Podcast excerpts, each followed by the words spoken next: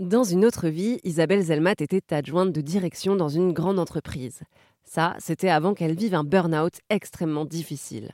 Mais cette franc-comtoise a su rebondir en devenant coach professionnel et en lançant son jeu Mon cher Oscar qui vise à prévenir les burn-outs.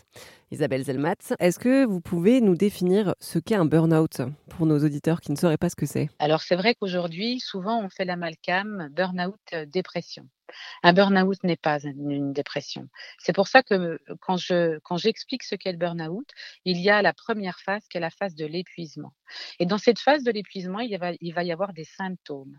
Et souvent la personne, elle est en négation de ces symptômes parce que les personnes qui sont confrontées au burn-out c'est dû à une surcharge de travail et aussi à un manque de reconnaissance des efforts fournis.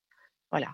Donc là, il va y avoir déjà un coût biologique euh, au niveau de l'organisme de la personne, avec cette notion de déséquilibre qui est j'ai énormément de boulot à faire et je ne suis pas reconnue dans les efforts que je fais pour réaliser ce qui m'est demandé.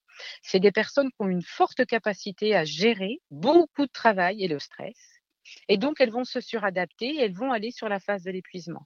Donc, vous pouvez déjà trouver, euh, on va dire, des maux de tête, des problèmes digestifs, des problèmes de sommeil. La personne, elle va jamais décrocher avec son travail.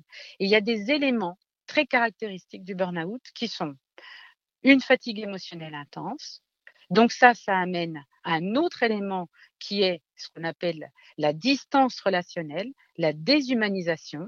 C'est à la fois un mécanisme de défense. La personne, elle va éviter de se mettre en relation parce que tout l'atteint. Et le troisième élément, c'est une baisse d'efficacité professionnelle. Parce que comme la personne n'est pas reconnue dans les efforts qu'elle fournit, elle va plus se regarder comme un professionnel ou une professionnelle compétente. Et ces trois éléments vont caractériser un burn-out. Mais le burn-out, c'est la phase ultime où, comme moi, un matin, la personne, elle s'écroule à son boulot ou elle est en incapacité d'y aller.